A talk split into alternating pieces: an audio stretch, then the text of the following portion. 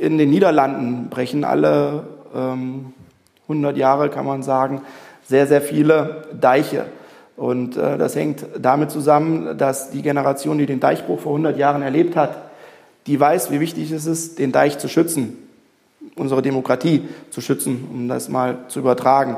Die Generation, die danach folgt, die Kinder dieser ähm, Generation, die den Schaden erlitten hat, die weiß noch um den Schrecken.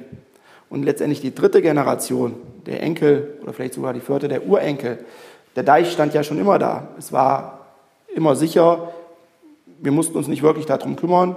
Und irgendwann kommt es aber wieder zum Deichbruch. Und wir stehen, glaube ich, momentan mit dem Abstand von jetzt ähm, 70 Jahren, äh, 75 Jahren zum Zweiten Weltkrieg, äh, gerade in dieser dritten Generation, die einfach diesen Schrecken äh, nicht mehr kennt. Äh, und man sieht es insbesondere natürlich am Mord an unserem Vater und auch den gesamten Verwerfungen, äh, die im Internet äh, oder anderweitig zu sehen sind, dass man zu wenig Einheit gebietet. Man kümmert sich, der, der demokratisch denkende Bürger oder die demokratisch denkende Bürgerin kümmert sich meiner Meinung nach zu wenig um den Deich, um unsere Demokratie. Herzlich willkommen zum neuen Podcast der gemeinnützigen Hertie Stiftung mit dem Titel Beruf Doppelpunkt Politik. Wir in der Stiftung beschäftigen uns seit vielen Jahren mit Demokratiethemen, mit einigen langjährigen Initiativen wie dem Schülerwettbewerb Jugend debattiert oder der Hertie School, aber auch dieser neuen Gesprächsreihe, die wir ins Leben gerufen haben, weil wir glauben, dass das Vertrauen in die Demokratie eng verbunden ist mit dem Vertrauen in die handelnden Akteure. Für den Start haben wir es uns nicht leicht gemacht. Wir beginnen mit einem Mord. Ähm, am 2. Juni 2019 wurde der Kasseler Regierungspräsident Walter Lübcke erschossen in der unmittelbaren Nähe seines Wohnhauses, nachdem er in den Wochen und Monaten zuvor zur Hassfigur der rechtsextremen Szene geworden wurde, weil er verkürzt gesagt die Flüchtlingspolitik der Bundesregierung verteidigte. Wir wollen heute nicht im Detail über diese Tat sprechen, sondern darum, was das für die Politik bedeutet. Ähm, und ich freue mich sehr darüber, dass heute sein Sohn Christoph Lübcke neben mir sitzt, sich Zeit genommen hat für dieses Gespräch. Herzlich willkommen, Herr Lübcke. Sie sind, mich. Sie sind Co-Geschäftsführer einer Firma in einer hessischen Kleinstadt, die äh, Anlagen für Photovoltaik und Windenergie verkauft. Äh, Sie sind seit vielen Jahren auch CDU-Mitglied und engagierter Kommunalpolitiker. Und Sie sind der Freund von Peter Tauber, der neben Ihnen sitzt. Peter Tauber ist vielen bekannt als ehemaliger CDU-Generalsekretär. In der Zeit von 2013 bis 2018 haben Sie die CDU gemanagt, ähm, auch durch einen Wahlkampf ähm, geführt.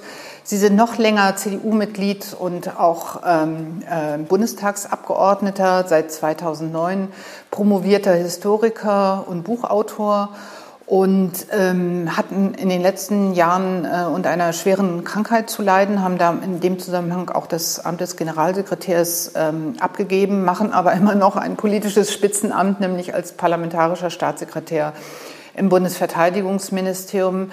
Sie haben über Ihre Krankheit unter anderem ein Buch geschrieben, das viele Einblicke auch in den politischen Betrieb gewährt ähm, mit dem Titel Du soll, musst kein Held sein. Und ich freue mich, äh, dass wir auch mit Ihnen darüber sprechen können wie der Politikbetrieb funktioniert, was er mit seinen Repräsentanten macht und dass Sie das auch gemeinsam hier heute Vielen Dank für die Einladung. tun. Ja, schön, dass Sie da sind.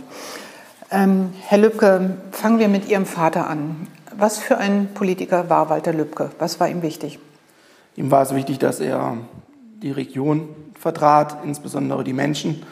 Er wollte ähm, die Region voranbringen, etwas Gutes und Nachhaltiges schaffen, auch äh, im Sinne seiner Kinder sagt er immer, dass wir die Möglichkeit haben, äh, insbesondere in Nordhessen, gut und gerne zu leben, dass wirtschaftliche Grundlage geschaffen wird, aber dass das Miteinander ganz weit oben steht und wir ähm, gemeinschaftlich gut in die Zukunft gehen können.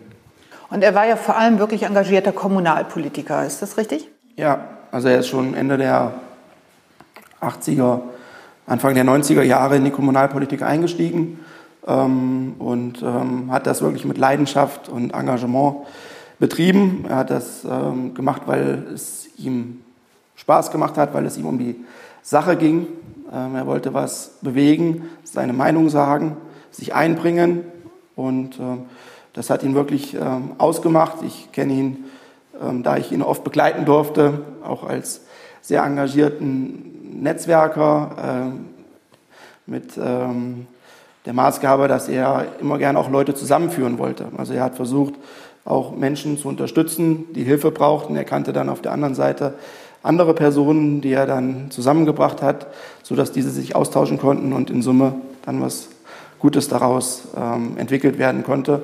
Irgendwann ist er dann in den Hessischen Landtag eingezogen, ähm, war für uns als Familie äh, sehr besonders. Wir waren sehr stolz äh, auf ihn. Äh, natürlich ging das auch damit einher, dass zeitlich andere äh, Einschränkungen dann auf auch das familiäre Leben zukamen. Er war immer schon auch vorher sehr viel unterwegs, ganz klar. Ähm, und letztendlich nach der Zeit im Landtag im Jahr 2009 übernahm er ja dann das Amt des Regierungspräsidenten, ähm, was äh, für ihn äh, kein Beruf war. Man sagt es ja so schön, es war Berufung.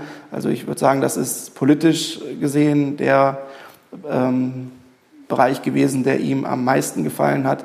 Da ist er am meisten aufgegangen, weil er auch wirklich für die Region Nordhessen, Osthessen maßgeblich viel machen konnte, bewegen konnte, auch Verwaltungsprozesse beschleunigen konnte, damit die Region vorankommt. Und äh, ich muss sagen, wenn ich so seit dem Einstieg meines Vaters 1999 in die Landespolitik bis zum Jahr 2009 bzw. 2019 die Entwicklung Nordhessens mir so anschaue, muss ich sagen, sehr, sehr viele tolle Sachen passiert, die nicht allein natürlich an ihm hingen. Er war ein Teil davon.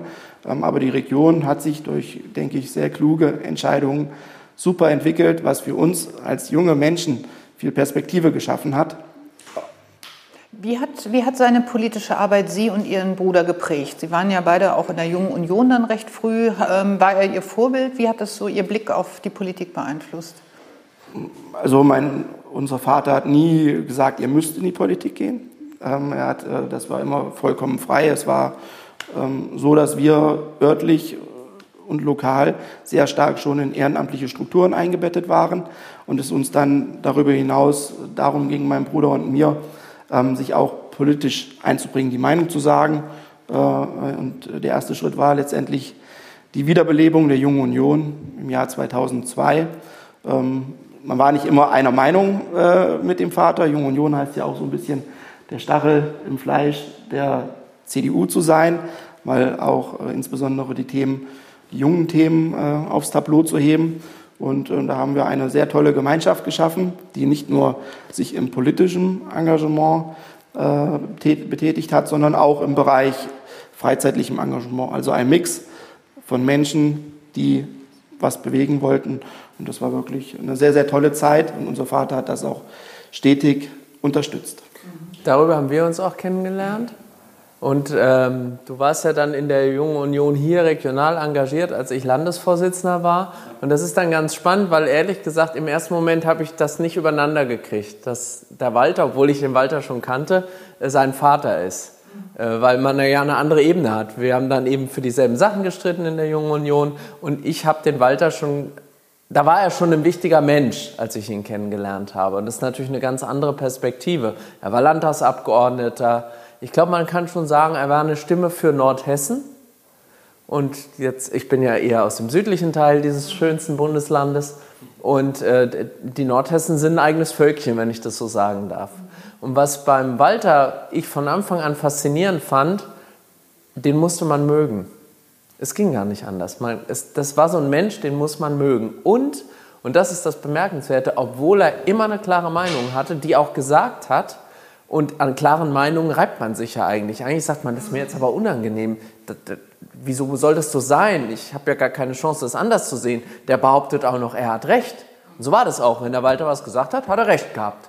Aber er hat es am Ende so charmant abgebunden, dass selbst wenn man völlig konträr war, man ihm nicht richtig böse sein konnte. Und das finde ich ist eine ganz wichtige Eigenschaft, klar eine Position zu vertreten, aber eine Offenheit zu haben, dass der andere sein Gesicht wahren kann, dass der andere seine Position auch machen kann. aber eben am Ende klar zu sein. Und so war er eben auch. Ähm, auch in dieser Frage der Flüchtlingspolitik war er sehr klar, wie er das sieht. Ähm, er hat sich ja beim Thema Flüchtlinge mehr engagiert als andere. Er ist, glaube ich, sogar einmal abends äh, als Regierungspräsident in ein, eine Unterkunft für Geflüchtete gefahren mit Weste und hat sich da persönlich da auch eingebracht, als es da irgendwie hoch herging. Warum hat er das gemacht? Warum hat er sich da mehr engagiert als andere? Gab es da eine besondere biografische Motivation oder? Er war einfach jemand, der helfen wollte. Also die Menschen brauchten Hilfe. Es war seine Aufgabe, das alles ordnungsgemäß auch funktionierte, ähm, auch die Erstaufnahmeeinrichtungen und ähnliches aufgebaut wurden. Und da hat er ähm, das auch als seine Aufgabe als oberster Verwaltungschef des Regierungspräsidiums gesehen, das auch zu koordinieren, weil es auch eine sehr herausfordernde Aufgabe war. Und es ähm, war für ihn halt besonders wichtig, Menschen auch in Not zu helfen und zu schauen, dass diese jetzt ein Dach über den Kopf bekommen, was zu essen kriegen, er hat ja auch zum einen natürlich ähm, diesen Aufbau und ähnliches koordiniert. Er hat aber auch, wenn beispielsweise Menschen dort aneinander geraten sind, ganz klar gesagt, liebe Freunde, das geht hier so nicht. Also das war auch eine ganz klare Positionierung. Und ich glaube, das ist auch so ein Missverständnis. Er gilt immer so als liberaler Verteidiger der Merkelschen Flüchtlingspolitik, aber zum Beispiel beim Thema Absch Abschiebung war er sehr klar, glaube ich. Ne? Oder wie würden Sie das beschreiben? Er stand dafür, dass Recht und Ordnung auch erhalten bleiben und auch umgesetzt werden. Und wenn jemand ähm, ein Aufenthaltsrecht erwirkt äh, im Zuge von Asylpolitik oder ähnlichem, so darf er auch hier bleiben, durfte er auch hier bleiben. Wenn aber umgekehrt äh, dieser Status nicht erreicht wurde, so war es auch seine Aufgabe letztendlich, ähm, die Menschen abschieben zu müssen. Aber das gehört letztendlich auch zu unserem Rechtssystem, ja. Also bis hin zu Werten und Normen. Wenn halt in der Flüchtlingsunterkunft ein Flüchtling gesagt hat, von der Frau lasse ich mir kein Essen geben, dann war der sehr klar, dann kriegt er halt nichts. Also das, was er auch äh, in dieser Bürgerversammlung, die dann Ausgangspunkt für diese rechtsextreme Hetze gegen ihn war, gesagt hat, war ja nichts anderes. Er hat gesagt, hier gibt es Werte und Normen in diesem Land, an die müssen sich alle halten. Und dazu gehört ein gewisser Umgang miteinander, dazu gehört die Wahrung von Recht und Gesetz. Und wem das nicht passt, der hat eben in einem freien Land Gott sei Dank die Möglichkeit zu gehen. Und das finde ich ist diese notwendige Klarheit, die Demokraten brauchen, dass wir nicht anfangen, unsere demokratischen Regeln nach denen auszurichten, die sie in Wahrheit komplett ablehnen. Ähm, und dafür, finde ich, äh, gehört ihm bis heute äh, große Bewunderung und auch Dankbarkeit, weil er damit eben nicht nur der Einzige war, sondern ich glaube, er ist bis heute jemand, an dem sich ganz viele, die das auch so gemacht haben, Bürgermeister, Verwaltungsmitarbeiter, aber auch Bürger, die sich ehrenamtlich engagiert haben und bis heute irgendwo engagieren, eben sagen können, der hat es vorgemacht und ich mache es auch. War das vielleicht der Grund, warum es eine Weile nach seinem Tod, nach diesem Mord ähm, erstmal still war, dass er eigentlich genau so einen typischen Teil der CDU verkörpert hat, dass sich eben auch viele mit ihm identifizieren konnten, dass er also so ein, ja, wie, wie man sich so einen typischen hessischen CDU-Kommunal-Landespolitiker vorstellt, so klare Kante und vor Ort engagiert, ähm, dass viele das dann einfach gar nicht wahrhaben wollte, so einer von uns. Das kann ganz normalen CDU-Politikern passieren, ähm, diese Art von Mord. Ich glaube, das habt ihr als Familie. So ja, das habt ihr als Familie wahrscheinlich noch mal ganz anders wahrgenommen als jetzt Außenstehende oder, oder Parteifreunde wie ich. Also ich glaube, da kommen zwei Dinge zusammen. Man ertappt sich ja oft, dass man ein Urteil fällt, ohne alles zu wissen. Und ich muss ganz ehrlich sagen, als es in den Nachrichten kam, hatte, war mein erster Reflex, der ist ermordet worden. Für mich war das, obwohl in Wahrheit natürlich noch nichts ermittelt war, man hatte keine Fakten und nichts. Für mich in meinem Bild, das die Medien mir gespiegelt haben, war klar, der Walter ist ermordet worden. Und das ist natürlich an sich erstmal nicht richtig, weil Unschuldsvermutung und Klarheit in der Sache, das war ein Bauchgefühl. Und man tut sich eben oft schwer, und das ist vielleicht auch so ein Merkmal von Christdemokraten, dass wir sagen, Mensch, erstmal gucken, wie ist es denn wirklich? Und dann wollte man es vielleicht auch nicht wahrhaben. Man wollte nicht, dass da einer ermordet worden ist von Nazis und dass wir wieder so weit sind. Und ich glaube, da kommen so diese viel Unsicherheit. Ja, was sage ich denn da jetzt? Ist das, gibt es das wieder? Und ähm, auch dieses sich eingestehen, dass diese Republik von rechts nicht nur äh, kritisiert wird, sondern in Frage gestellt wird, dass Rechtsextreme diese freiheitliche demokratische Grundordnung am liebsten beseitigen wollen. Sich das bewusst zu machen, das ist aus meiner Sicht wahrscheinlich einer der Gründe für diese viel zu lange, für dieses dröhnende Schweigen. Es hat sich danach dann ja ein bisschen verändert und auch Sie, äh, Herr Lübcke, haben nicht geschwiegen. Also man könnte ja verstehen, wenn jemand in Ihrer Situation einfach nur sagt, äh, bleibt mir fürs Ende aller Tage fern mit Politik und der Öffentlichkeit und so weiter. Ähm, so haben Sie sich aber nicht verhalten, die ganze Familie nicht. Sie waren zum Beispiel dann auf dem CDU-Parteitag und Sie sitzen hier heute mit uns. Warum? Ja.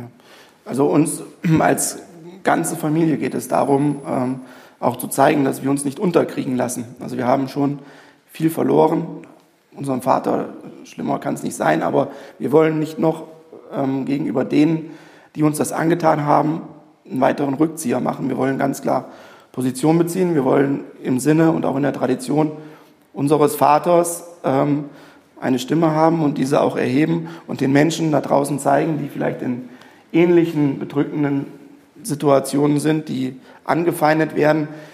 Ihr seid nicht alleine. Wir stellen uns dagegen Gemeinsam müssen wir uns dagegen stellen und auch weitere Menschen sollen dadurch ermutigt werden, auch mal die Stimme zu erheben, was zu sagen, nicht zu schweigen. Du hast es dröhnendes Schweigen genannt. Ich glaube, das ist ein Kernproblem, dass zu wenig gesagt wird, wenn irgendwo in rechtes Gedankengut rein abgeschwiffen wird. Und da müssen Menschen klar Position beziehen und sagen, nur bis hierhin, nicht weiter du hast jetzt eine Grenze überschritten, überleg, was du gesagt hast, überleg, was du geschrieben hast.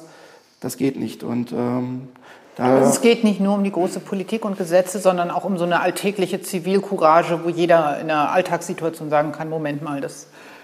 Vor Ort. Also mal ein Beispiel. Man hat jetzt ja auch sehr viele Gespräche geführt.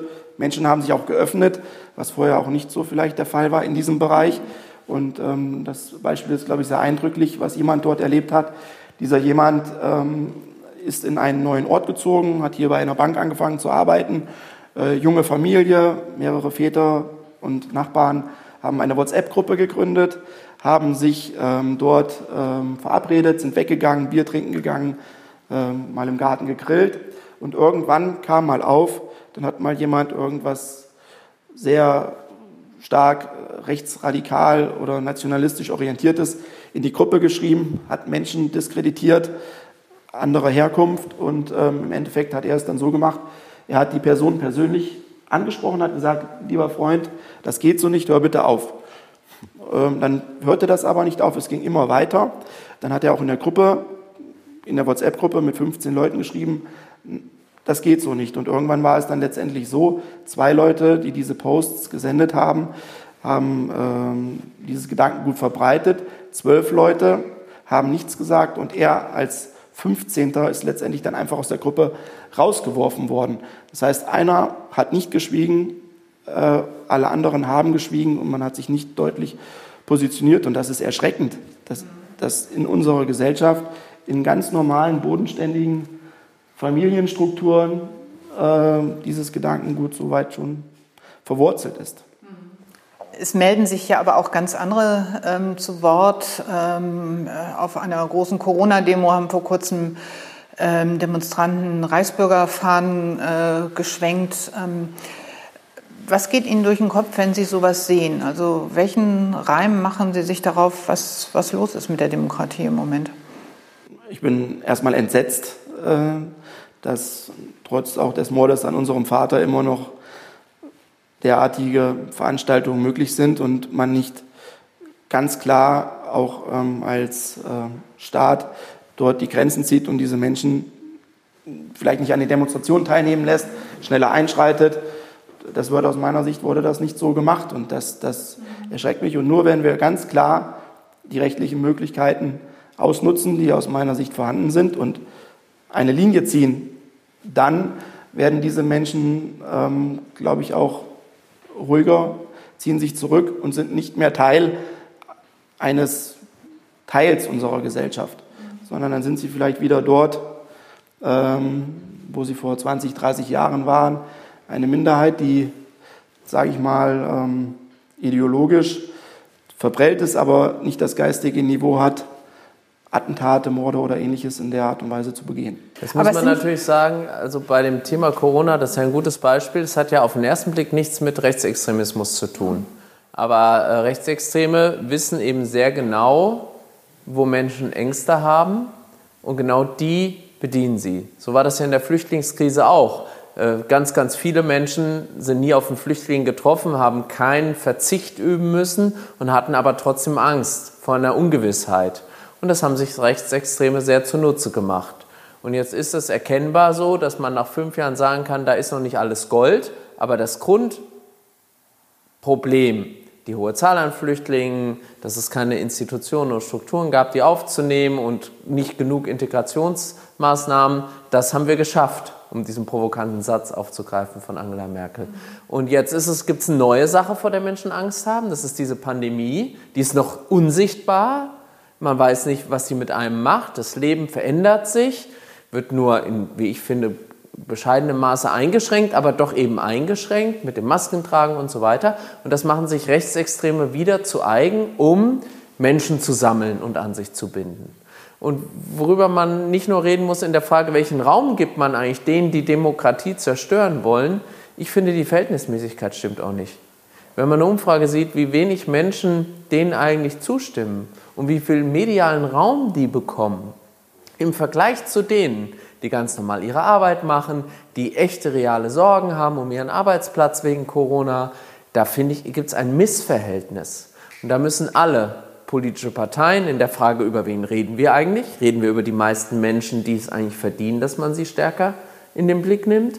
Aber auch Medien, die dann eben aus 50 Verwirrten, die auf die Stufen des Reichstags zurennen, einen Sturm des Reichstags machen. Das ist völliges Missverhältnis im Bild bei Unbeteiligten, was da entsteht, auch nach ihrer eigenen Verantwortung fragen. Und da machen wir Rechtsextreme manchmal auch stark, wo sie gar nicht stark sind.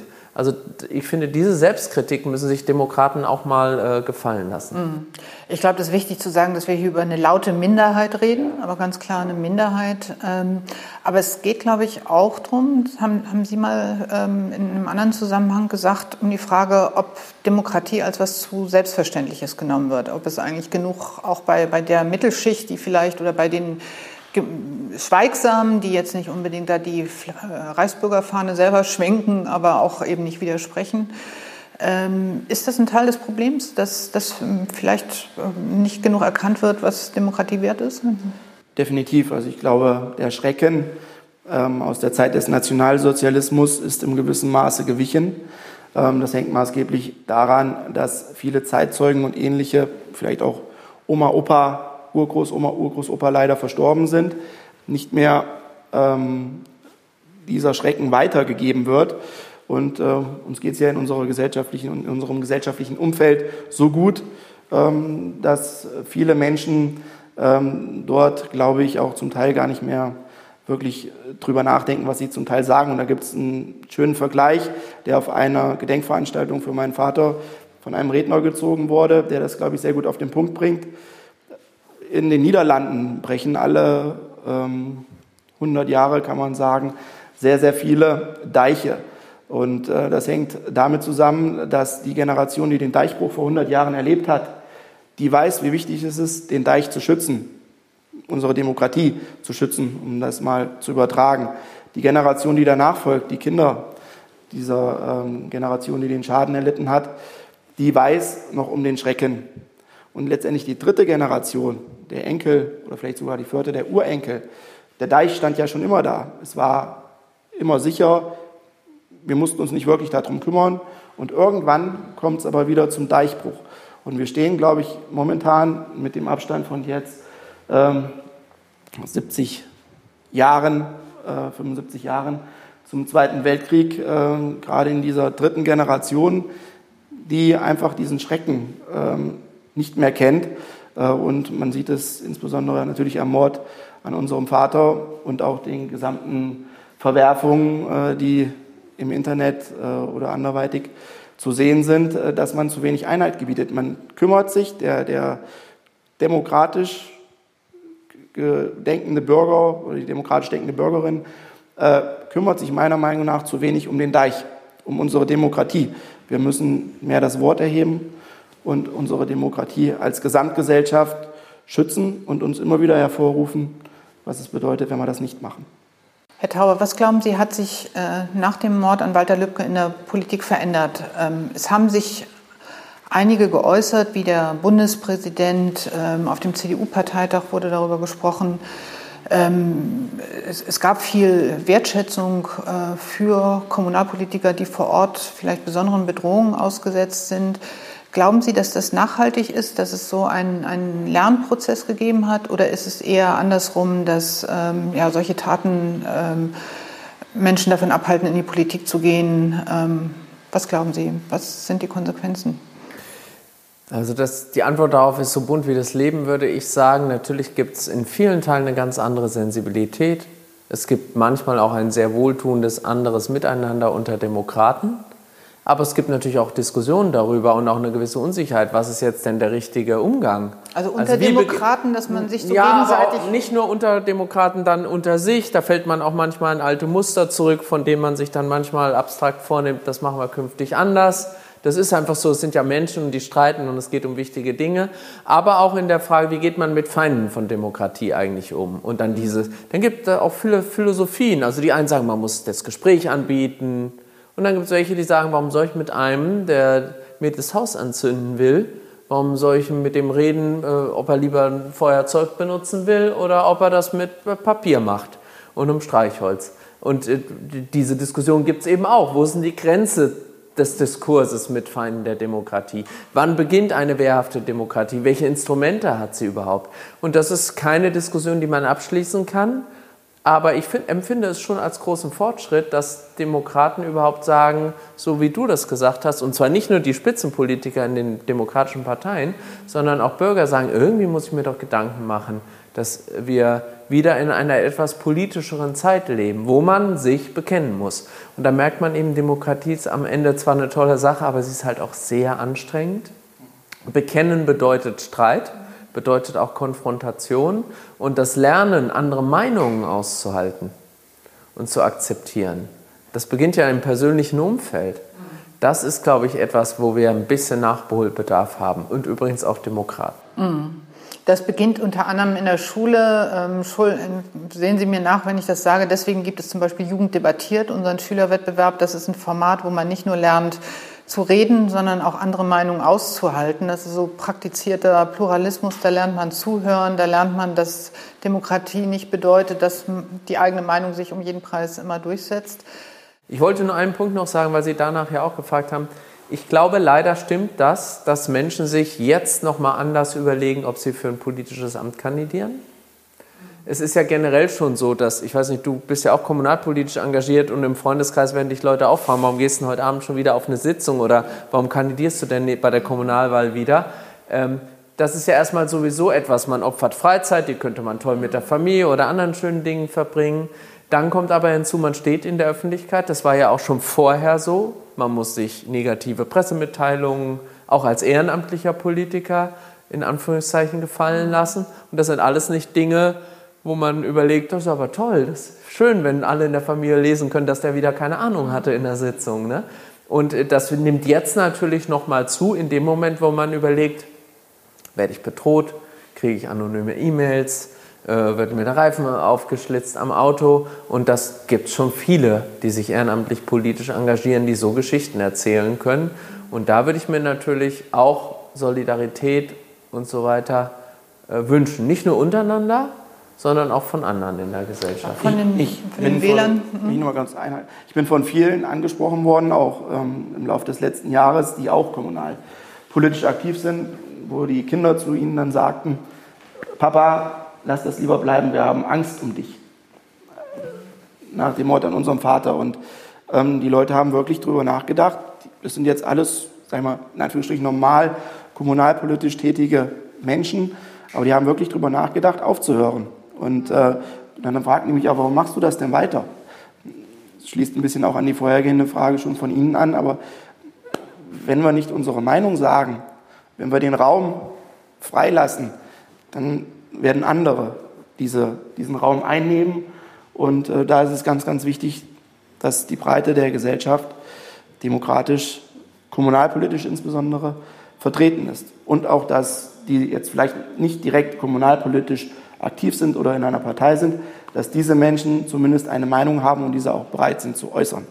Deswegen gibt es unter anderem diesen Podcast, ähm, weil wir so ein bisschen ähm, ja, darauf aufmerksam machen wollen, was Politiker eigentlich so erleben und was sie auch aushalten. Es gibt ja viele Klischeevorstellungen auch. Es gibt viele, glaube ich, ähm, Sie können das auch beurteilen ähm, oder besser beurteilen, glaube ich, viele unrealistische Erwartungen an Politiker. Also zum einen sollen die immer Klartext reden und keine verschwiemelten Sätze sagen. Andererseits soll es aber auch keinen Streit in der Politik geben, sondern alle sollen geschlossen sein. Also der Abgeordnete soll nur seinem Gewissen folgen, aber bitte auch irgendwie dann auch keinen, keinen Stress machen, wenn die Fraktion gemeinsam ein Gesetz verabschieden soll oder Politiker sollen immer super vorbereitet sein und alle Akten lesen, aber gleichzeitig bitte auch die ganze Zeit im Wahlkreis präsent sein. Und wenn sie Kinder haben, müssen sie natürlich auch gleichzeitig noch vorbildliche Mütter und Väter sein. Also ich glaube, es gibt viele so unrealistische Erwartungen von Wählern an ihre Repräsentanten im Bundestag. Es ist gerade ein ganz tolles Buch dazu erschienen von zwei früheren Journalistenkollegen äh, von mir, Horan Knaub und Peter Dausend, die ähm, darüber geschrieben haben, was es heißt, Bundestagsabgeordneter zu sein. Und da geht es unter anderem um die Einsamkeit von Politikern. Das fand ich, ähm, alleiner kannst du gar nicht sein, heißt der Titel. Herr Tauber, danach wollte ich Sie fragen, weil man ja erstmal so den Eindruck hat, Politik ist so ein Geschäft, da ist man ständig unter Leuten. Äh, sei es im Adenauer Haus, also der CDU-Parteizentrale, aber vor allem auf Veranstaltungen und von morgens bis abends muss man reden und telefonieren und Interviews geben und so weiter. Stimmt das mit der Einsamkeit? Ich habe in Ihrem Buch eine Passage gelesen, die mich also wirklich auch berührt hat, wo Sie geschrieben haben, als Sie im vergangenen Jahr mit Ihrer Krankheit ins, äh, in die Notaufnahme im Krankenhaus mussten, hat ein Mitarbeiter von Ihnen ihre Sachen packen müssen in der Wohnung, weil Sie eigentlich in Berlin keine Zeit hatten, Freundschaften zu pflegen und da nicht wirklich jemand war, den Sie darum bitten konnten aus dem privaten Umfeld. Also ist das typisch? Also macht Politik einsam oder? Also ich will einen Satz unbedingt vorwegschicken. Ähm, es darf nicht der Eindruck entstehen, dass äh, Politiker und auch die Hauptamtlichen, gerade die Bundestagsabgeordneten, äh, jammern. Das ist selbstgewähltes Schicksal. Man muss diesen Job nicht machen. Wir mhm. machen den aus Überzeugung und ich glaube, die meisten machen ihn auch sehr gerne.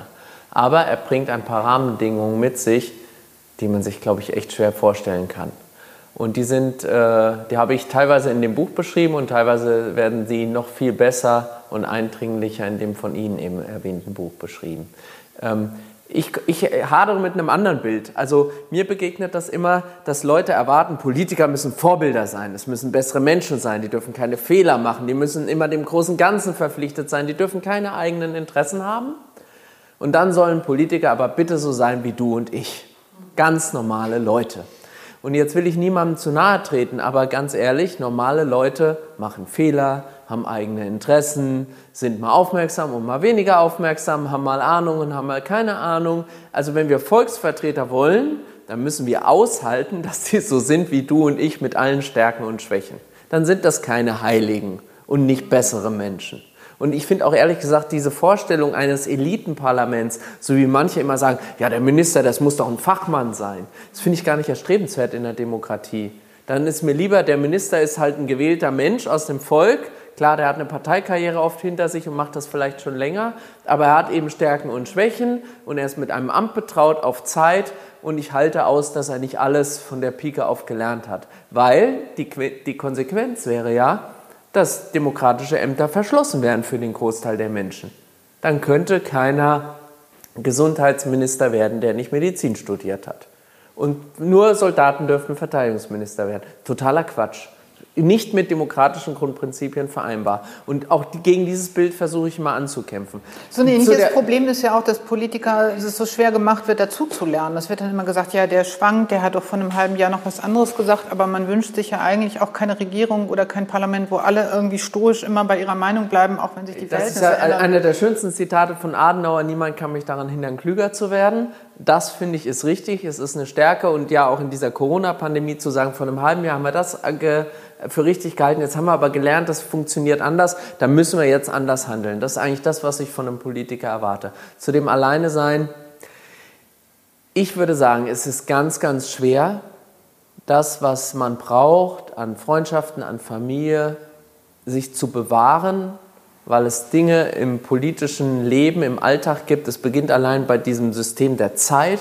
Dieses System frisst deine Zeit Es nimmt sich die und wenn du nicht aufpasst und sagst, nein, zum Beispiel Sonntag ist Familientag, dann gibt es in dem politischen System genug Dinge, die dir den Sonntag wegnehmen. Das muss man bewusst steuern und das ist ehrlich gesagt gar nicht so leicht, weil das System und das ganze Umfeld einem halt auch was suggeriert. Du bist wertgeschätzt, du bist wichtig, du musst am Sonntag noch zu drei Volksfesten gehen. Und wenn du da nicht hingehst, sind Menschen enttäuscht. Außerdem möchtest du nahbar sein, du möchtest ja zuhören. Und äh, da ist man schnell in so einer Autosuggestion der eigenen Wichtigkeit und der Wertschätzung. Und natürlich ist es auch toll, wenn Menschen sich freuen, wenn man kommt. Man muss sich Zeit für sich, Zeit für Menschen, die nicht den Abgeordneten toll finden, sondern den Menschen wertschätzen, die muss man sich nehmen.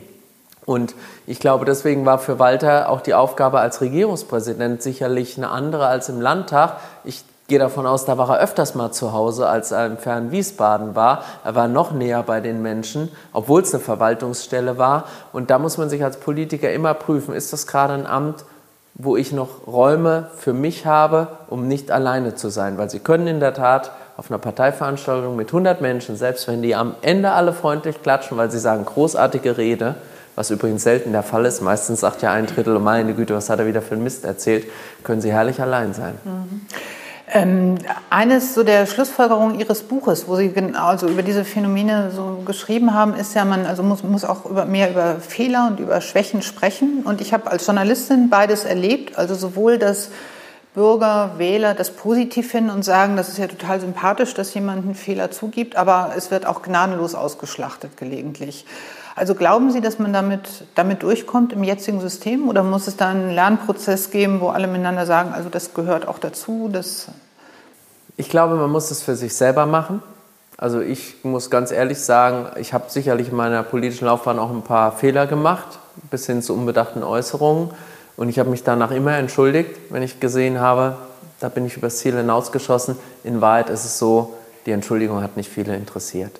Die Aufregung darüber, dass man was äh, Dummes gesagt hat, ist so herrlich und das kann man so schön ausweiten von Medien über politische Gegner, aber auch empörte Bürger, dass die Entschuldigung nicht eine spannende Botschaft ist, zu sagen, da äh, nimmt sich einer mal selber zurück. Vielleicht ist das ein Mechanismus, der in der Mediendemokratie nicht zu brechen ist. Dann würde ich aber trotzdem sagen, man muss das für sich selber können. Man darf da nicht glauben, man muss sklavisch an was festhalten, so mit Kopf durch die Wand. Das ist ein bisschen so für die innere Hygiene, hätte ich jetzt beinahe gesagt. Und da muss man aushalten, dass man dafür noch lange, lange Zeit immer mal wieder eine auf die Nuss kriegt. Mhm. Ähm, aber das ist so sehr gar nicht der Punkt. Ich finde diese und darum ging es mir in dem Buch auch, das ist nicht nur mit Blick auf die Politik so, sondern ich glaube, das ist ein Problem unserer Gesellschaft. Wie gehen wir mit Menschen um, die mal was falsch gemacht haben? Wir senden nicht das Signal aus, dass jemand sagen kann, ich habe da einen Fehler gemacht, hilft mir bitte jemand. Und mit diesem Wissen eigentlich, dass wir zusammen viel mehr erreichen, was eigentlich auch in der demokratischen, freiheitlichen Gesellschaft doch ein Grundprinzip sein sollte, sondern es ist leider nicht gelernt, dass man zusammen mehr erreicht und was ich ganz spannend finde, am Anfang haben ganz viele gesagt, super mutig, wenn du so ein Buch schreibst, wo du sagst, was du alles falsch gemacht hast und dass du eigentlich auch an manchen Stellen gescheitert bist.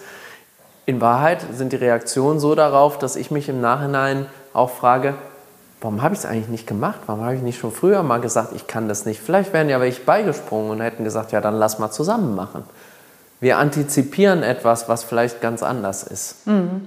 Es ist ja auch ganz klar so, dass diese Brutalität des Politikbetriebs, also viele haben ja in den letzten Jahren beobachtet, wie Spitzenpolitiker aus der Kurve geflogen sind. Kurt Beck, Andrea Nahles, jetzt auch ihre aktuelle Parteivorsitzende Annegret Kramp-Karrenbauer hat es auch nicht gerade leicht gehabt im letzten Jahr. Also ich glaube, die Einsicht, ähm, dass sich möglicherweise was ändern sollte im politischen Geschäft und im Umgang miteinander, ist ja weit verbreitet. Die Frage ist eher, wie man da hinkommt. Ähm, haben Sie da eine Vorstellung? Ähm, ja, wie aus der politischen Community heraus vielleicht äh, müssen da Einzelne anfangen oder muss es da einen Unterhaken geben?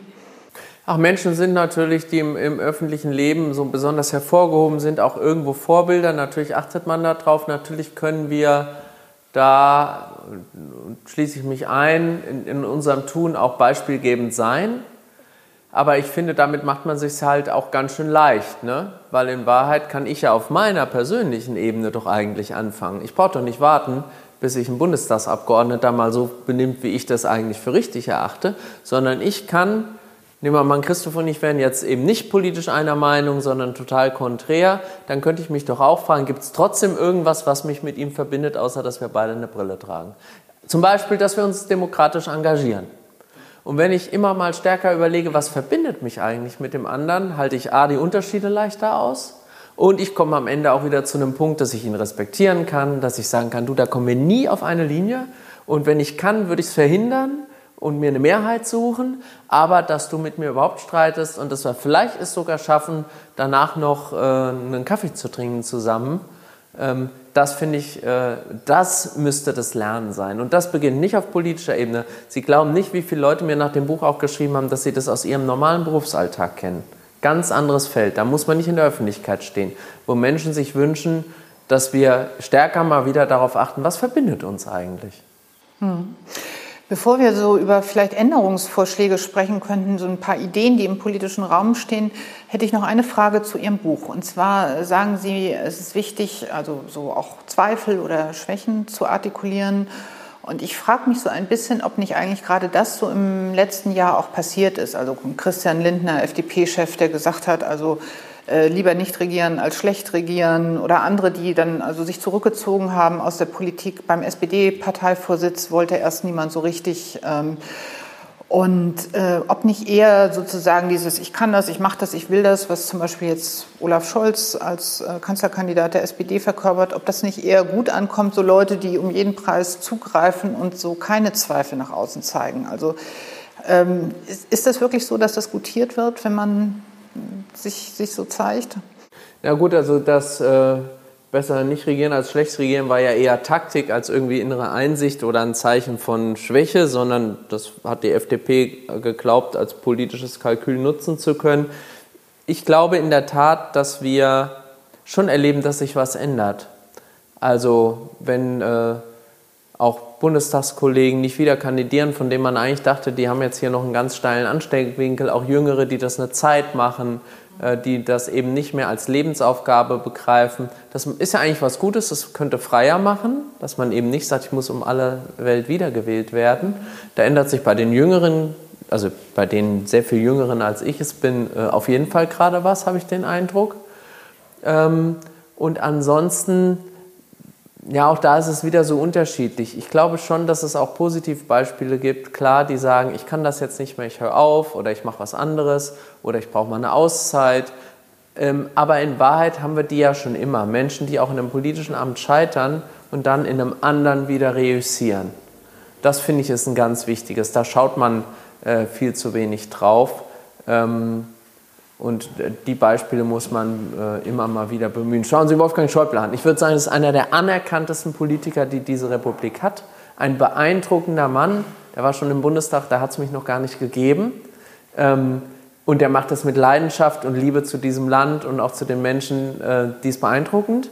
Aber schauen Sie sich dessen Vita an, äh, mit welchen Brüchen die auch versehen ist in seiner politischen Karriere als CDU-Chef, ähm, auch in der schwierigen Situation damals im Kabinett Kohl und äh, auch mit dem Attentat auf ihn. Und trotzdem hat er das immer wieder geschafft, auch neue Aufgaben toll zu äh, erfüllen. Und das, finde ich, müssen wir Menschen zugestehen, dass wenn sie scheitern, sie nicht verdammt sind, sondern dann haben die andere Stärken, dann können die neuen Aufgaben wieder zeigen, was sie können.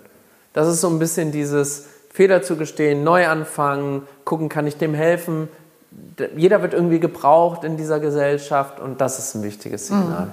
Also ich äh, kann das total gut nachvollziehen, ich glaube, dass das diese, so eine Fehlerkultur auf jeden Fall richtig ist. Gleichzeitig steht Schäuble natürlich trotzdem auch für dieses ich will, Klar. ich will, ich will. Jemand, aber der im Krankenhausbett noch Interviews gegeben hat und solche ja, ja, Sachen aber, und immer weiter aber ich, Nee, ich möchte auch nicht, dass man den Eindruck erweckt, äh, Politik muss ein Kuschelverein werden. Ich finde es schon richtig, dass jemand nach dem Amt strebt. Und ich möchte auch jemand, der Kanzler ist oder Kanzlerin, der sagt, ich will das sein. Ich habe einen Anspruch, ich möchte was bewegen, ich möchte dieses Land gut durch eine Krise führen. Und dazu brauchen sie schon eine gewisse Härte auch gegen sich selbst mhm. und müssen sich von, von sich was verlangen, müssen diszipliniert sein, müssen bereit sein, mehr zu tun als andere. Die spannende Frage ist nur, wo sind Grenzen? Und bin ich selber in der Lage, meine zu sehen? Und vor allem, und das war für mich das Entscheidende, meine Grenzen sind andere als die bei anderen. Ich habe nicht die Härte gegenüber mir selbst und vielleicht auch meinem eigenen Körper, wie das Kollegen können. Ich kann mir nicht so viel abverlangen. Und das ist ehrlich gesagt gar nicht so schön, sich das einzugestehen, weil man denkt, der kann immer noch und der macht immer noch und die ist jetzt auch noch. Und ich bin aber eigentlich Schlagskap, ich kriege nichts mehr in meinen Kopf. Ich bin jetzt fertig. Die Frage ist ja, ob du das, ob du das, äh, ob man das nur so denkt, dass die das können. Das wirkt vielleicht nach außen so, aber ich glaube innerlich und zu Hause hinter verschlossenen Türen sieht die Welt häufig ganz, ganz anders aus. Deswegen fand ich das auch gut, dass du mit deinem Buch so eine gewisse Transparenz auch gezeigt hast und als starke Person auch Schwäche zeigst, was anderen Menschen vielleicht auch diese Möglichkeit jetzt bietet. Und ob man vielleicht nur diejenigen in der Politik will, die alles aushalten. Also dieses, nur die Harten kommen in den Garten. Also was für ein Parlament wünschen wir uns denn? Das wäre vielleicht eine Frage an Sie beide. Also wie kann Politik auch auf kommunaler Ebene so im Alltag so gestaltet werden, dass vielleicht nicht nur diejenigen, die die absolut super Konditionen haben und äh, privaten Umfeld, das ihnen alles ähm, immer den Weg bereitet, an jeder Abendsitzung teilzunehmen. Also ich weiß nicht, wie sind, wie sind Ihre Erfahrungen so in der Parteiarbeit? In gewisser Weise sind Sie ja untypisch, weil Sie auch in jungen Jahren sich sehr für Politik interessiert haben. Es fällt den Parteien ja schwer, heutzutage junge ähm, Leute für Parteiarbeit zu begeistern. Was glauben Sie, was funktioniert am ehesten, um den, den Weg auch so in die Politik so ein bisschen zu erleichtern? Ich denke, man sollte Politik nicht so als dieses spröde, tradierte ähm, sehen, ähm, wie wir es vielleicht auch in der Zeit der Jungen Union gemacht haben, ähm, ähm, dass man halt es als gesellschaftliche Aufgabe sieht, äh, die aber auch Spaß machen kann. Ähm, dass man als junger, mittelalter oder älterer Mensch sieht, man kann auch was bewegen und gestalten. Derzeit werden ja die Listen aufgestellt für die Kommunalwahl nächstes Jahr. Und wie Sie sagen, es ist nicht, nicht einfach, junge Leute, junge Menschen zu begeistern. Aber äh, wir haben die Erfahrung gemacht, man kann am ehesten Menschen begeistern, wenn man vielleicht zum Teil auch freundschaftliche Beziehungen hat, wenn man sich kennt, wenn man ähnliche Interessen äh, vertritt äh, und dann einfach sagt, wir wollen einfach was für unsere Stadt, für unsere Kommune, für unsere Region bewegen ähm, und uns bewusst machen, dass es für uns auch gerade wichtig ist, selber was zu machen für unsere Kinder. Wie vorher schon gesagt, sonst machen es andere. Also 600 Bundestagsabgeordnete werden Sie immer finden. Daran geht die Republik nicht zugrunde. Aber wenn Sie nicht mehr Zehntausende von ehrenamtlichen Kommunalpolitikern finden und nur noch die Falschen, nämlich die, die eigentlich diesen Staat zerstören wollen, übrig bleiben, dann hat die Republik ein echtes Problem. Und jetzt nicht nur, weil wir befreundet sind und du einfach ein feiner Mensch bist, ähm, so Menschen wie Christoph braucht es halt natürlich mehr. Und das ist schon eine Belastung. Junger Familienvater, mitten im Berufsleben, dann noch abends diese Gremiensitzung. Und natürlich muss da mal gestritten werden. Klar, da soll es um die Sache, um den Ort gehen, die Region. Aber das muss man auch manchmal im Streit machen. Und da kann, können auch wirklich feste Überzeugungen oder fast Glaubensgrundsätze aufeinanderprallen. Das wird dann mal hart. Und da sagt man sich auch mal Sachen, wo man denkt, naja, war das jetzt nötig? Und da hat nicht jeder die Größe, sich zu entschuldigen. Das wird sich auch nicht ändern. Das muss so sein. Das ist, wir sind ja Menschen.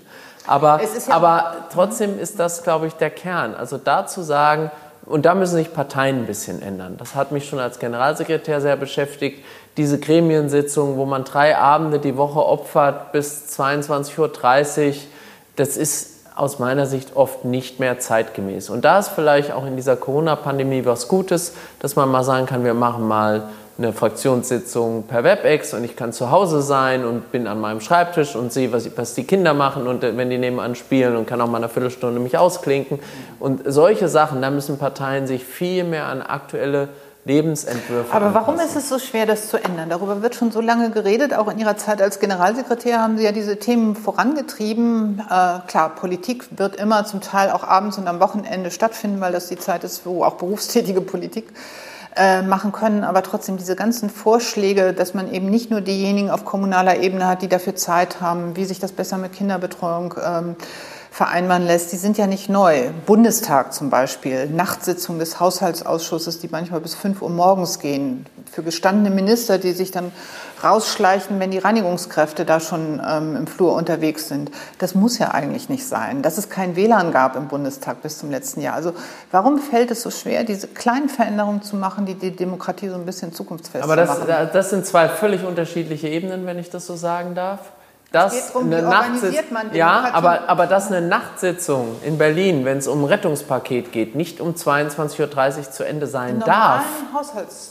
Auch da. Nee, doch, der, das ist ja geändert. Die haben jetzt eine Deadline und auch die Plenumssitzung bis nachts um drei, die gibt es ja jetzt nicht mehr. Das hat der Bundestag lange geändert, das hat lange gedauert. Aber dass zum Beispiel so eine Rettungspaketssitzung nicht um 22.30 Uhr zu Ende sein darf, und dass es schon gar nicht sein kann, dass man sich um 23 Uhr vertagt, weil alle müde sind und man macht am nächsten Morgen um 9 weiter, das muss ich schon sagen, liegt an der medial geschürten Erwartungshaltung. Ist zwar totaler Quatsch, weil die Entscheidungen werden nachts nicht besser, aber so nach dem Motto, jetzt gehen die etwa nach Hause und haben das Problem nicht gelöst, das würden einem ja Medien nicht durchgehen lassen. Also das glaube ich bei aller Liebe nicht, dass da einer wohlmeinenden Kommentar für kriegt als Politiker, wenn er so eine Sitzung beendet. Hier ist es aber ein bisschen anders, weil das ja eben des Ehrenamtes. Und auch da menschelt es aber am Ende des Tages, nach meiner Einschätzung, ohne den Verantwortlichen auf den verschiedenen Ebenen zu nahe zu treten. Aber wenn Sie sowas ändern, dann öffnen Sie natürlich Räume. Dann können neue dazukommen, die auch mitreden wollen. Und in Wahrheit ist das zwar abstrakt erstrebenswert, aber Sie müssen ja dann Macht teilen. Auch da geht es um Macht. Und nicht jeder Fraktionsvorsitzende und altgediente Parteivorsitzende findet es auf einmal gut, wenn zehn neue an den Tisch kommen, die eine ganz andere Sicht auf Dinge haben. Also auch verlangt auch von der Partei ehrenamtlich viel Selbstdisziplin, zu sagen, jetzt halten wir das aus, dass wir uns nach einem jungen Familienvater beim Sitzungsverlauf richten, weil der mal irgendwann nach Hause muss und morgen früh wieder ins Unternehmen. Da sitzen nicht nur Studenten, Schüler und Rentner. Also wirst du selber alles kennen. Ich kenne es auch aus der ehrenamtlichen Kommunalpolitik. Die Parteien müssen sich kritisch hinterfragen. Und es fängt, glaube ich, bei jedem Einzelnen auch äh, letztendlich an. Und du sprachst es an, die sogenannten Altgedienten oder auch vielleicht diejenigen, die einfach mal ihre Probleme, Sorgen in der Fraktionssitzung oder anderen äh, Gremiensitzungen ausbreiten wollen, denen man dann vielleicht eine halbe, dreiviertel Stunde zuhört. Da muss man eigentlich dann sagen, auch vielleicht als Sitzungsleiter oder wie auch immer, äh, genug geredet, jetzt kommt mal der zu, äh, darf mal was sagen, der darf mal was sagen. Und ähm, junge Menschen schreckt das dann einfach auch ab, wenn man dann anfangs, glaube ich, top motiviert als junger, politisch interessierter Mensch das erste Mal an so einer Sitzung teilnimmt äh, und, und, und denkt dann, oh Gott, äh, wie altbacken läuft das denn eigentlich hier jetzt alles ab? Ähm, ähm, dann kommt das nächste Mal nicht wieder. Und da bedarf es, glaube ich, ähm, einer Offenheit, auch gerade, wie du sagst, der Altgedienten, ähm, die die, Fraktions, die Fraktionsvorsitz haben, den Stadtvorsitz. Und, auch, auch das muss man sagen, damit da nicht der falsche Eindruck entsteht, das ist natürlich nicht schwarz-weiß. Sie merken ja dann an so einer Partei vor Ort, wenn die lebendig ist, wenn da Jüngere dabei sind, dann sind die Altvorderen sozusagen offensichtlich super, weil sie sagen, ich habe ja was davon, wenn ich die alle reinhole, die machen dann alles richtig. Das gibt es eben auch, aber nicht flächendeckend. Ich darf vielleicht auch nochmal ergänzen, bei uns in Wolfhagen, wo ich selber kommunalpolitisch tätig äh, bin, ähm, dort haben wir gerade aus der Jungen Unionszeit 2002 ähm, bis 2010 jetzt sehr viele Menschen, Frauen und Männer, äh, die plus minus fünf Jahre älter oder jünger sind als ich, ähm, die jetzt fast 50 Prozent ähm, unserer politischen Arbeit im Stadtparlament oder ähnlichem ausmachen. Und da zeigt sich, dass, glaube ich, eine grundlegende Arbeit auch ist für Parteien, die Jugend von vornherein mitzunehmen, einzubinden, der auch zugestehen zu müssen, ihr dürft mal eure Meinung frei äußern, Ihr dürft auch mal anderer Meinung sein. Ihr dürft auch mal was anderes machen, außer Politik. Äh, und ähm, dadurch weckt man ja Interesse, schafft auch auf der Seite der Menschen, die jetzt in die Politik einsteigen wollen, ein gewisses Verständnis, vielleicht auch für die Altgedienten, weil wenn jemand das schon so lange macht, hat der einen anderen Blick drauf, wie wenn ich jetzt mit meinen innovativen Ideen komme. Und das muss man irgendwie übereinkommen. Und da finde ich, in Wolfhagen äh, gelingt es ehrlich gesagt ganz gut noch. Freut mich, dass Sie das sagen. Wir machen als Hertie-Stiftung auch gerade ein größeres Projekt mit 25 Kommunen. Das heißt Jugend entscheidet. Da geht es darum, dass Kommunalpolitiker reale Entscheidungen auch an Jugendliche abtreten, damit die so eine Lernerfahrung machen und konkret was gestalten können vor Ort.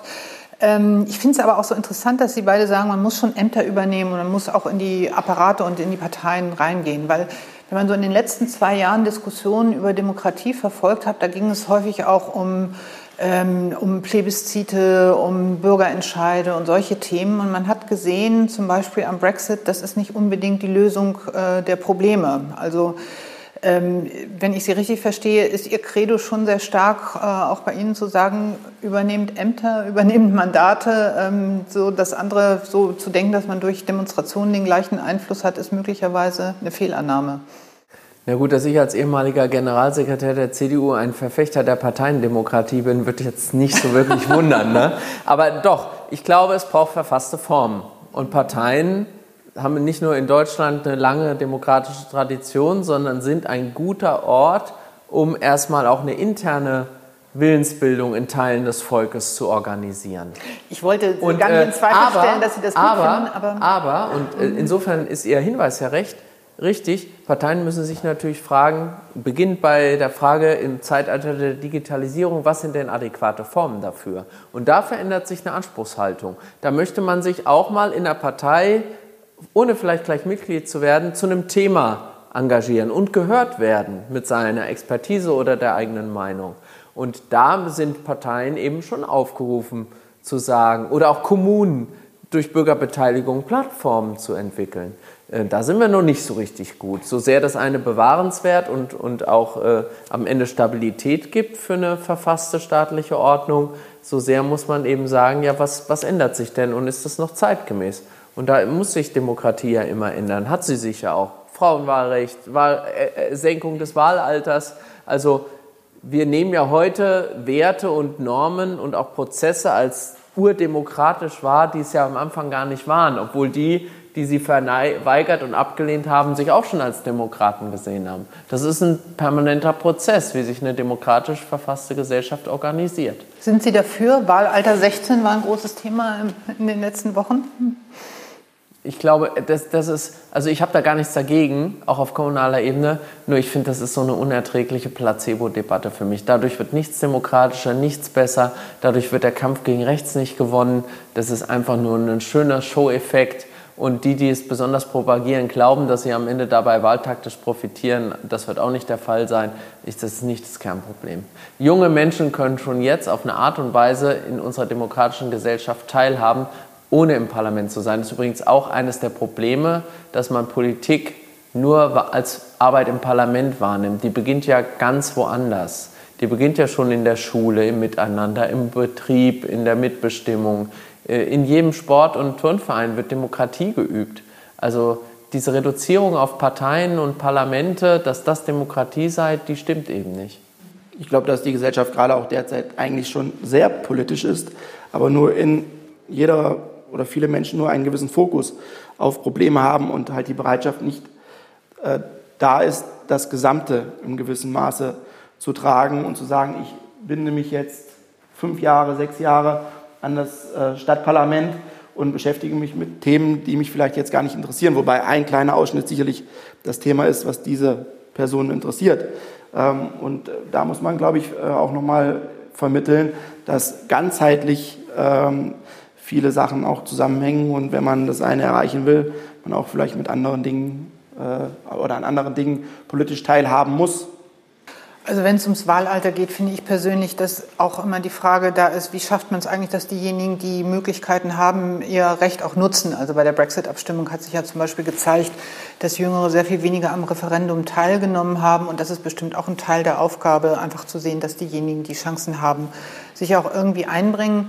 Ich bin da schon sozusagen bei meiner letzten Frage, mit der ich auch nochmal äh, ansprechen möchte, etwas vielleicht für, für Zuschauer, die sich gefragt haben, warum wir eigentlich hier in so einer Villa in Kassel sitzen. Ähm, äh, dieser Gesprächspodcast soll immer in Coworking Spaces stattfinden. Ähm, wir haben uns da einige ausgeguckt.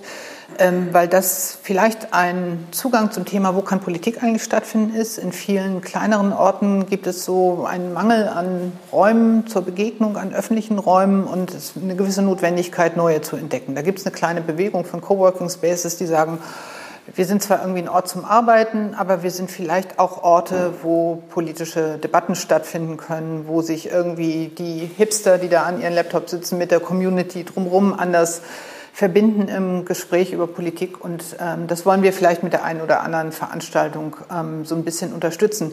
Deswegen so zum Schluss mal die Frage an Sie. Wie ist das ähm, nach Ihrer Erfahrung? Also Sie sind quer, kreuz und quer durchs Land gereist als Generalsekretär mit den Räumen für Begegnung. Ähm, Ändert sich da gerade was? Bibliotheken zum Beispiel sind zunehmend Orte, wo eben nicht nur Leute sich Bücher leihen, sondern wo auch diskutiert wird, wo die Bücherregale auf Rollen stehen, beiseite geschoben werden und in irgendeiner Form ein Austausch stattfindet.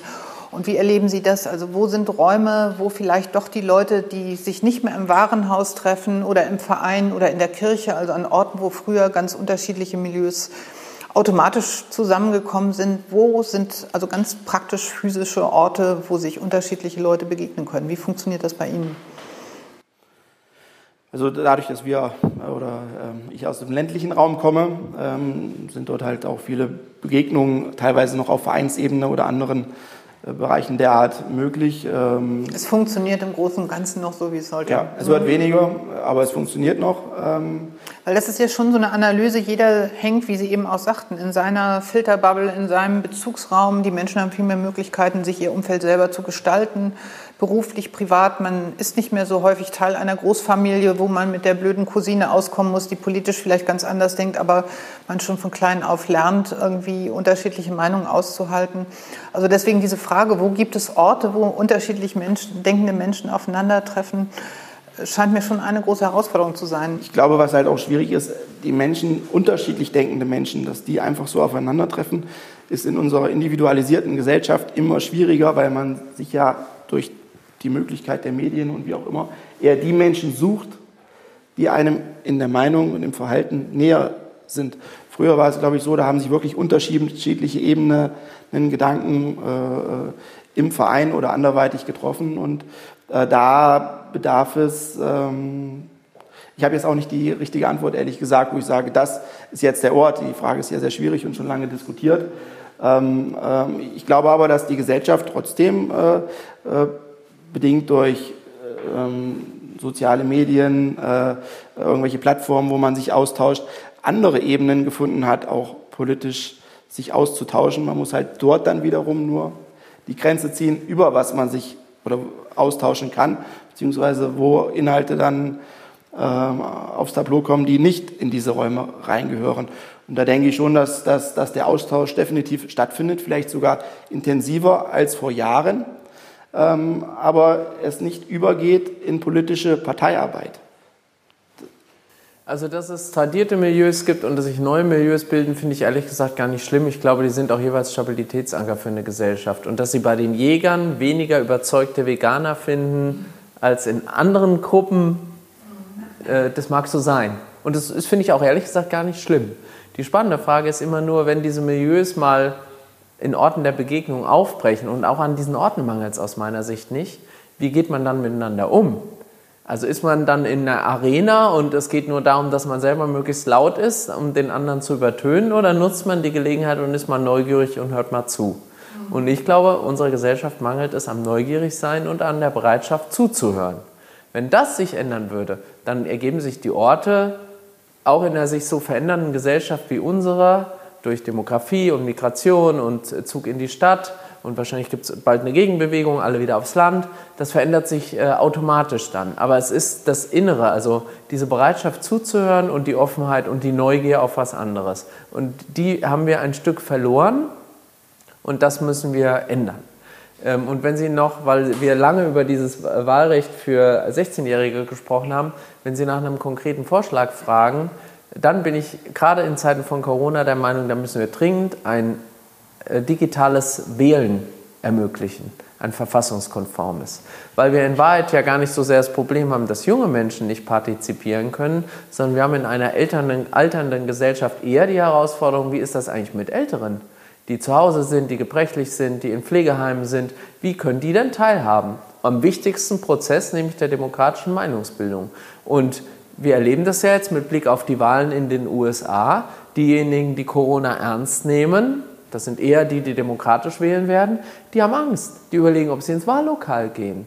Und so ist es bei uns doch auch. Es geht ja schon beim schlechten Wetter los. Wir beide gehen auch bei schlechtem Wetter ins Wahllokal. Ob meine Eltern mit Ende 70 sagen, also die gehen auch brav wählen, ja, das ist, da mache ich mir wenig Sorgen. Im Zweifel haben sie vorher rechtzeitig Briefwahl gemacht. Aber ansonsten ist das eine Hürde für eine alternde Gesellschaft. Und da wäre es toll, wenn wir digital wählen könnten, so wie das in anderen Ländern auch möglich ist. Lange war das Argument dagegen, dass es besonders manipulationsanfällig ist, aber, aber man kann natürlich ja auch sagen, die Nachteile im, im, tradierten Verfahren sind auch da. Also, also erstens, da, da kann man von den baltischen Ländern sehr viel lernen. Die haben da spannende Systeme etabliert und ich glaube auch, was die Sicherheit der Systeme betrifft, aber auch äh, natürlich können sie auch bei der Briefwahl Schmu machen, wenn sie wollen. Nicht im großen Stil, das ist richtig. Also die Manipulation durch Russland, äh, die erfolgt dann eher bei einer digitalen Wahl, wenn wir davor Angst haben. Aber da traue ich unserem System genug Sicherheitsinstrumente zu, um das zu verhindern. Okay, also ich freue mich, dass wir mit so einem total konkreten Vorschlag enden und mit einem Plädoyer fürs Zuhören und auch einfach mit einem Statement, das einfach im Raum steht dadurch, dass sie da waren, sich nicht unterkriegen zu lassen, sich einzumischen, in die Politik äh, mitzumachen, Verantwortung zu übernehmen und eben auch zuzuhören, wie Sie es, liebe Zuhörer und äh, Zuschauer, auch jetzt in der letzten Stunde hier bei uns gemacht haben. Wenn Sie mehr darüber wissen wollen, warum die Hertie Stiftung in Coworking Spaces unterwegs ist und wen wir als nächstes zu Gast haben äh, in der Serie Beruf äh, Doppelpunkt Politik, schauen Sie mal auf unserer Website vorbei. Erstmal vielen Dank fürs Zuhören und Zuschauen. Tschüss.